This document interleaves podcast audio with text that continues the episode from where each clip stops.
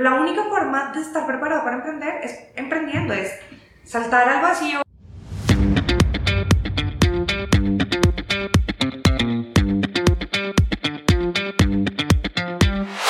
Hola, soy Alex Galvez y esto es Fundadores, el podcast donde me dedico a tener conversaciones con fundadores de startups latinoamericanas para deconstruir sus experiencias, su historia, sus errores y sus aciertos y así encontrar los aprendizajes y herramientas que tú puedes aplicar en tu día a día.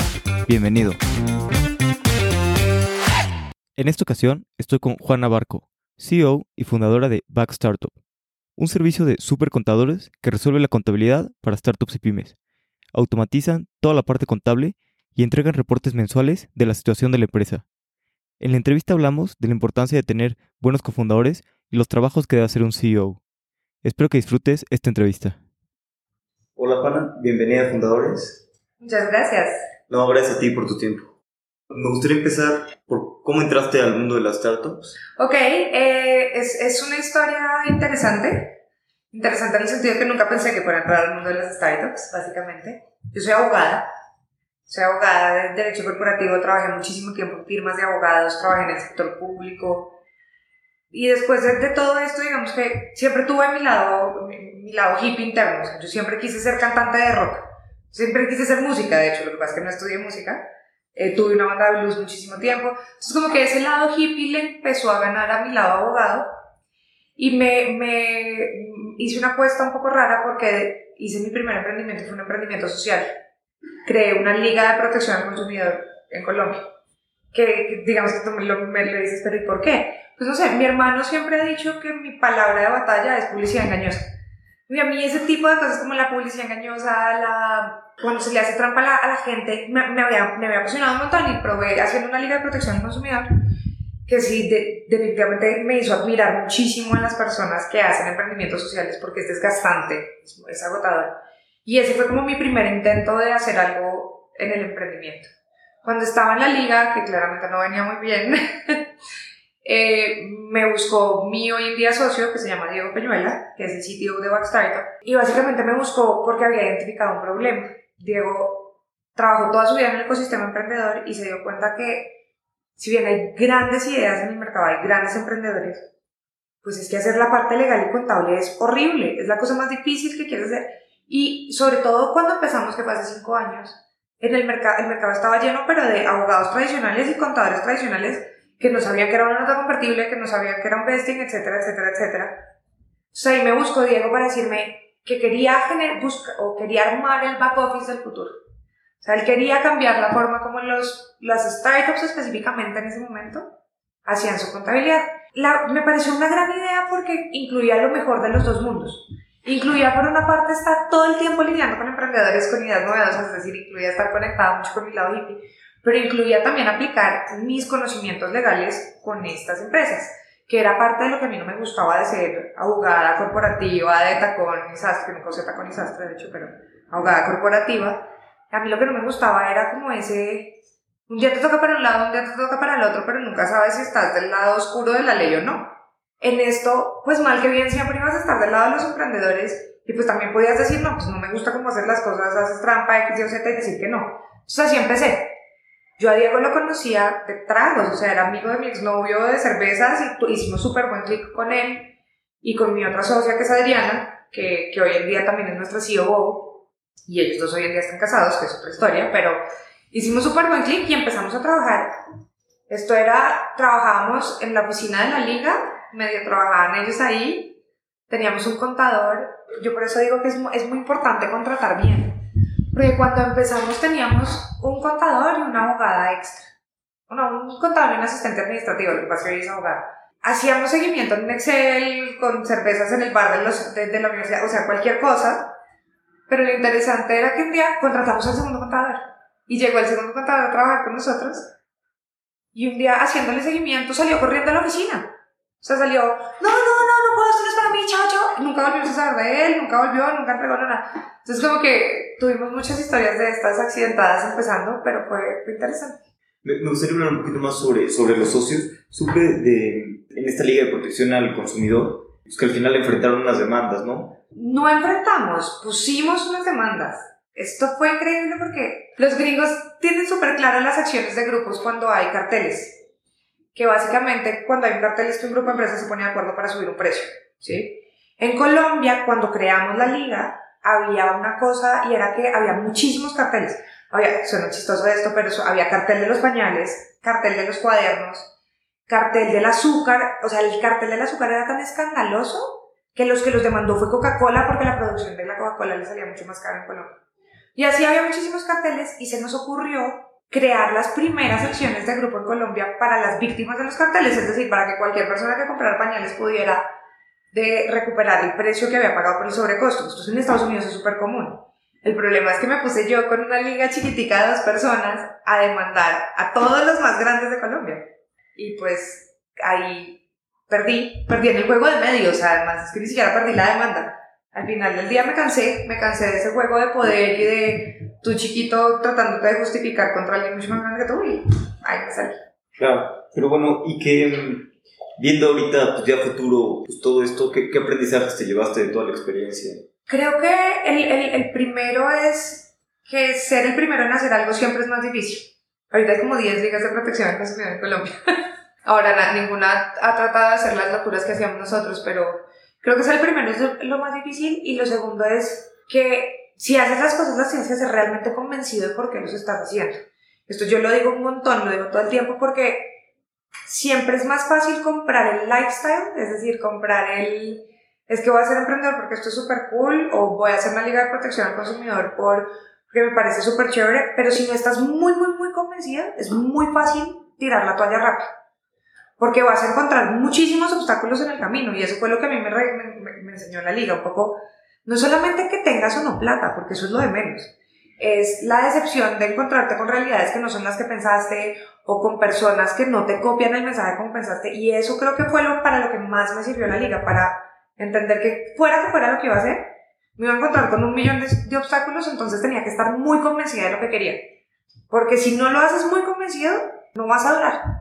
Y bueno, y hablando un poquito de, de cuando ya decidiste fundar Back Startups junto con Diego y, los demás fundadores, bueno, al principio ¿cómo decidieron cómo se iban a dividir el equity y demás? Porque, por ejemplo, Michael Seals de YC habla de, pues, de, que simplemente se debe dividir igual entre los, los cofundadores mientras pongan el mismo trabajo. ¿Tú qué opinas en este aspecto? Yo creo lo mismo, pero bueno, nosotros cuando lo dividimos lo hicimos un poco de forma diferente. Nosotros somos cuatro cofundadores, igual tenemos casi, casi el mismo porcentaje. Hay una diferencia porcentual mínima entre dos de los cofundadores que fueron los de la idea. Y lo hicimos más como por remunerar el hecho de tener la idea.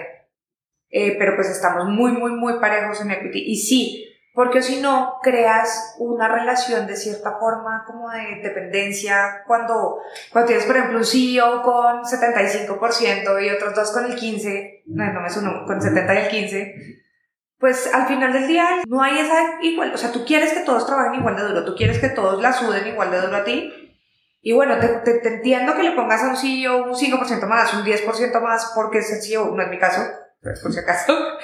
Pero, pero, pero sí, digamos que es muy bueno tener esa, esa, esa paridad entre las partes, porque si no, no generas ese, ese rememos todos para el mismo lado que, que es tan necesario.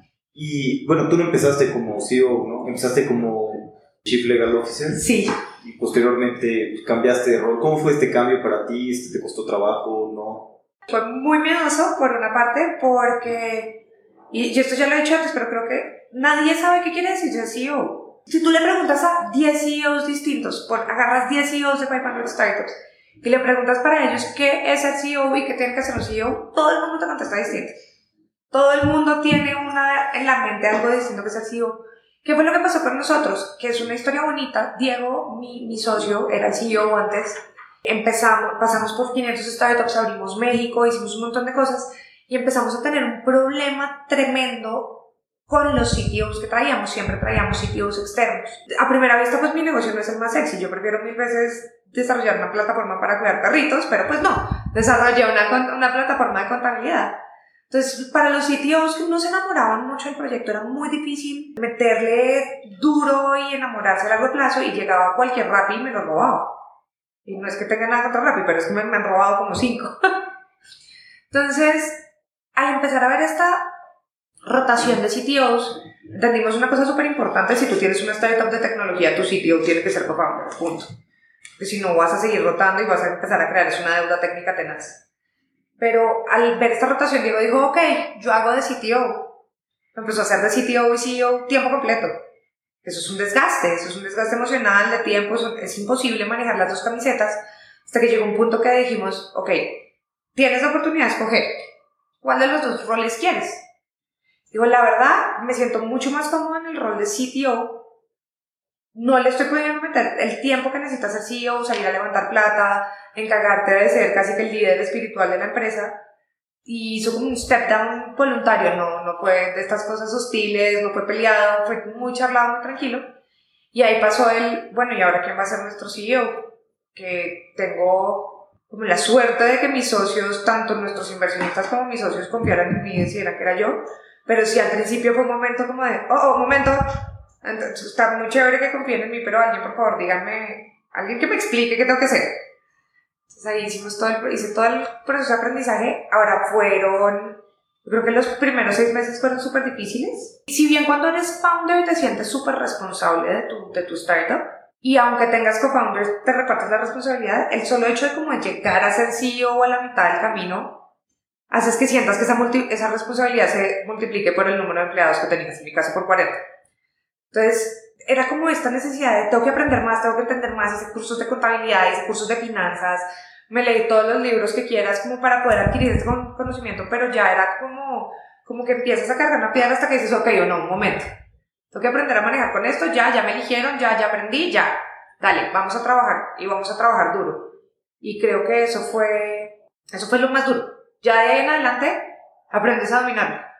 De ahí lo siguiente es aprender a hacer fundraising, que, que fue mi siguiente, mi siguiente gran, gran triunfo y gran golpe, porque al principio yo creo que nadie nace sabiendo hacer fundraising. Bueno, nadie nace sabiendo ser emprendedor, pero nadie, nace haciendo, nadie sabe hacer fundraising. Llegas y te sientas con una, con una ovejita muerta del susto con el inversionista. Cuando empiezas, sobre todo, porque empecé, era desastroso. ¿Cuáles han sido, usted haciendo el fundraising, las dificultades más grandes que has tenido, los mayores golpes o yo creo que lo primero es creerle a la gente cuando te dice como, a mí mucha gente me decía como, no, es que tú no estás pidiendo un favor, tú le estás dando una oportunidad al fondo. Y tienes que llegar súper coqui. Y yo decía, pero es que no, o sea, sí le estoy pidiendo un favor. Es, hasta que alguna vez como le dije una por ahí, el, dinero es un commodity al final del día, o sea, es un medio para llegar a tu finalidad, pero pues tú tienes mucho sobre la mesa y tienes un negocio increíble. Si lo empiezas a ver así, lo empiezas a entender yo me acuerdo que me decían como, no, entonces tú tienes que llegar y decirle, entonces te voy a hacer el honor de hacerte mi pitch. Yo decía, no le voy a hacer el honor a nadie de hacerle mi pitch, señor, yo ni siquiera me sé mi pitch, por favor. Entonces sí, mis primer, mi primer fundraising fue muy difícil, muy difícil. Bueno, pero, pero sí, al final pues, fuiste aprendiendo y dominando, ¿no? El fundraising. Yo creo que todavía no lo domino al 100, si te. Nadie lo domina. Bueno, mentira, conozco un par que lo dominan demasiado bien. Pero no, todavía al 100 no, no me siento tan coquí como para decir que al 100%. De pronto a un 80%. bueno, y, y también han, recibido inversión de, pues de, de, bancos, ¿no? Grandes aquí en México. Sí, ese fue mi primer win. Pero nosotros llegamos, te puedo echar un poquito más para atrás, porque cuando nosotros llegamos a México, yo me enamoré de Banregio. Pero ciegamente, ¿por qué? Porque cuando llegué, conocí a quien en ese momento era creo que el jefe de innovación, que era René Lancanao y me dijo, oiga, quiero hablar con usted para entender qué, qué necesitan los emprendedores. Hablamos, me contó lo que estaban haciendo. Yo dije, Dios mío, este es el banco para los emprendedores. O sea, son los primeros que están pensando en ellos, que están creando productos para ellos, que están tratando de copiar las mejores prácticas de Silicon Valley One. Están haciendo todo por los emprendedores. Y es de esas cosas que dices, algún día voy a hacer algo grande con ellos. Esa fue mi meta. Como, pase lo que pase, voy a hacer algo grande con ellos. Y empezamos a trabajar juntos, a, abrir cuentas, a hacer cosas. Eh, a, digamos, a los emprendedores a los que les abríamos la, las empresas acá en México, les abríamos la cuenta con ellos. Por dos años, de, bueno, para los que conocen de lo que pasa es que en Colombia es un país muy ciclista, pero para los que conocen de ciclismo, el último ganador del Tour de France, que es Egan Bernal, es colombiano. Entonces yo, yo, digo que le pedaleé a Banregio más de lo que tuvo que pedalear Egan para ganar el Tour de France, básicamente. Eh, y les, estuve dos años, dos años, dos años, hasta que abrimos una ronda así, que era una ronda de 350 mil dólares y yo los estaba tratando de convencer a ellos de que entraran con un ticket de, de, 50 mil dólares. Cuando un día recibo una llamada y me llaman y me dicen, oye, no, no es que no queremos entrar con, con Sanotar convertible, queremos tener el 20% de Backstartup. Y yo, claramente, es de esos momentos que te quedas sin, que no, el cerebro no funciona, te quedas sin palabras, no sabes qué decir. Fue como, ok, déjame, lo miro, vuelvo contigo. Bueno, hicimos todo un plan, hablamos con, con 500 startups que nos asesoró cómo manejarlos. Entonces dijimos, ok, si quieren el 20%, pues me tiene que durar lo que me duraría dos rondas. Entonces lo vamos a hacer así Fin de la historia, resolvimos que querían, si ellos querían el 20%, nosotros queríamos un millón de dólares. Y ahí es cuando todos se imaginan a, Mike Myers haciendo one million dólares, así. Y les hicimos el primer pitch de, ok, si es esto en sí, tienes que dar, pues quiero un millón de dólares. La respuesta fue, bueno, ven y nos haces el pitch. Yo nunca había ido a las oficinas de Banrey, creo que nunca había ido a Monterrey ni siquiera. Cuando llego allá, llegamos mi socio, que es el financiero, y yo, Llegamos a las oficinas de, de Banreyo, me dicen, no, te van a recibir en el piso 4, o sea, yo dije, ah, listo, una oficina normalita, cuando no, no, que subas derecho como al último piso, al Olimpo. Y entramos y esto era, es que nunca se me va a olvidar la impresión y el miedo que sentí de ver cómo es, es como las recepciones así en madera, son súper imponentes las oficinas, te empiezas a sentir que te chiquitas, te chiquitas, te chiquitas, y los dos nos sentamos así, como en el asiento, como, bueno, listo. Entonces empezamos a pichar, no sé qué. Y empiezo yo con mi pitch, doy toda la vuelta y les digo, y bueno, y por el 20% queremos un millón de dólares. Y me miró mi socio como, lo dijo en voz alta, entonces, y empecé yo, pues no, este, claro, acá es donde te digo que no tenía ni idea de cómo hacer fundraising. No, no, no, pero es que este es solo el punto de partida, ¿no? Pues el punto de partida es un millón de el punto de partida es un millón de dólares, dije 10 veces el punto de partida es un millón de dólares hasta que, como sería lo desastrosa que estaba haciendo, que se volteó René, que estaba en la reunión, el que me había presentado el principio, y me dice, ¿podrías dejar de decir que es el punto de partida? Es un millón de dólares. yo, bueno, listo. Y ahí, bueno, al final se, se hizo la inversión, no fue un millón de dólares, un poquito menos. No fue por, por, por, temas legales, me toca decir que no fue Banreyo, fue regional su, su, matriz. Pero fue, creo que, el, la mejor estrellita dorada, un esfuerzo de dos años de, de enamorarlos de WhatsApp. Y, por ejemplo, en este tipo de, de deals tan importantes con, una empresa, pues he escuchado que es importante tener como un champion dentro, ¿no? Alguien que, pues, que te apoye sobre todo para que realmente tu, producto tu proyecto avance, ¿no? En.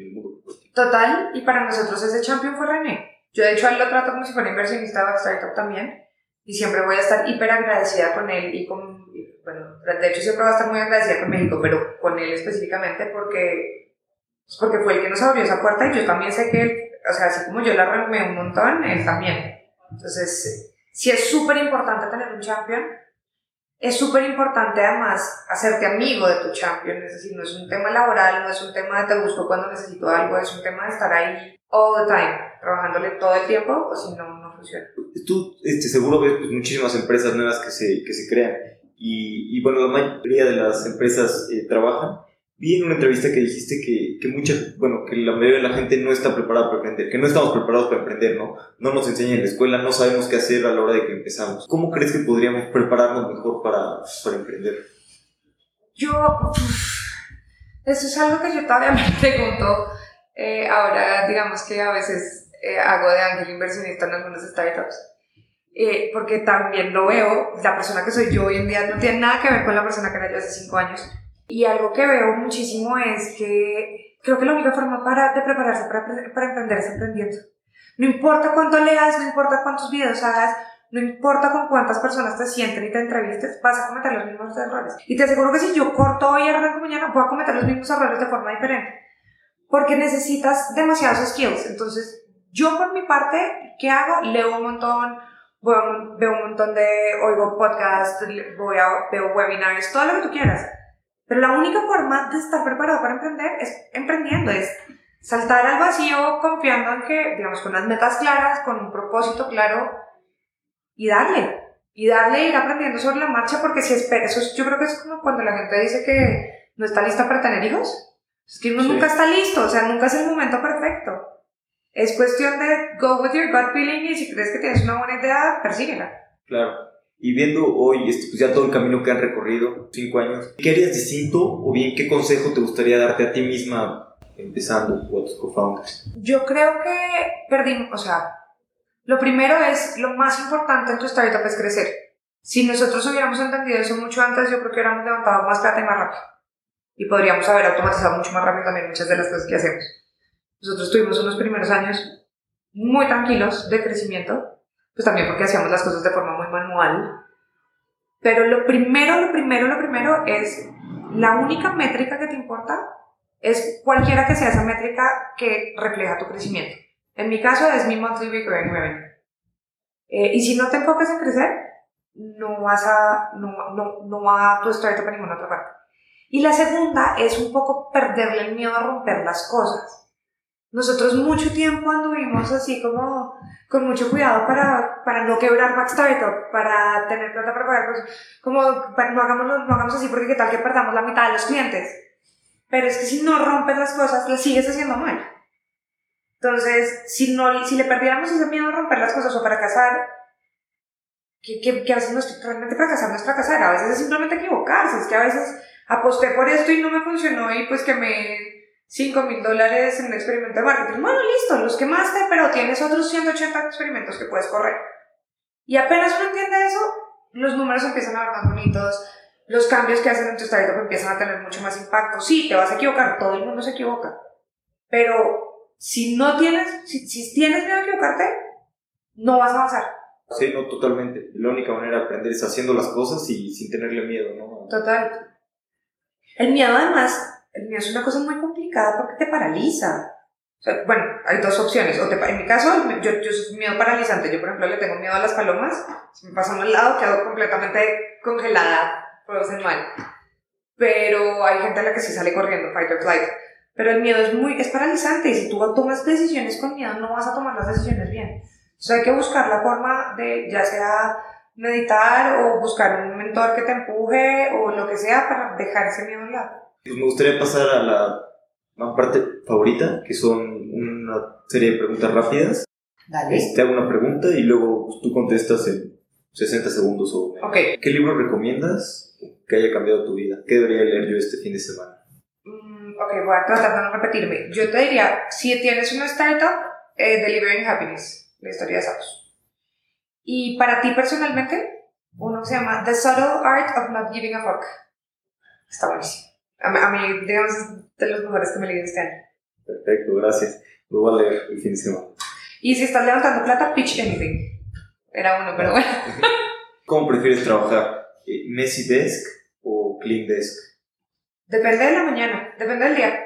Eh, y depende de qué tenga que hacer si tengo que pensar mucho en Messi, si tengo que seguir un schedule, clean desk. Ok. ¿Hay alguna quote o un moto o algo que te identifique y con el que vivas? Done is better than perfect. ¿Qué, qué producto o startup has usado que te parece que, que te ha dado una unfair advantage sobre los demás? Platzi. Ok. Y, y bueno, vamos que estuvimos cinco años en el futuro. ¿Dónde te gustaría estar? O sea, que estuvieras tú y Back Startup.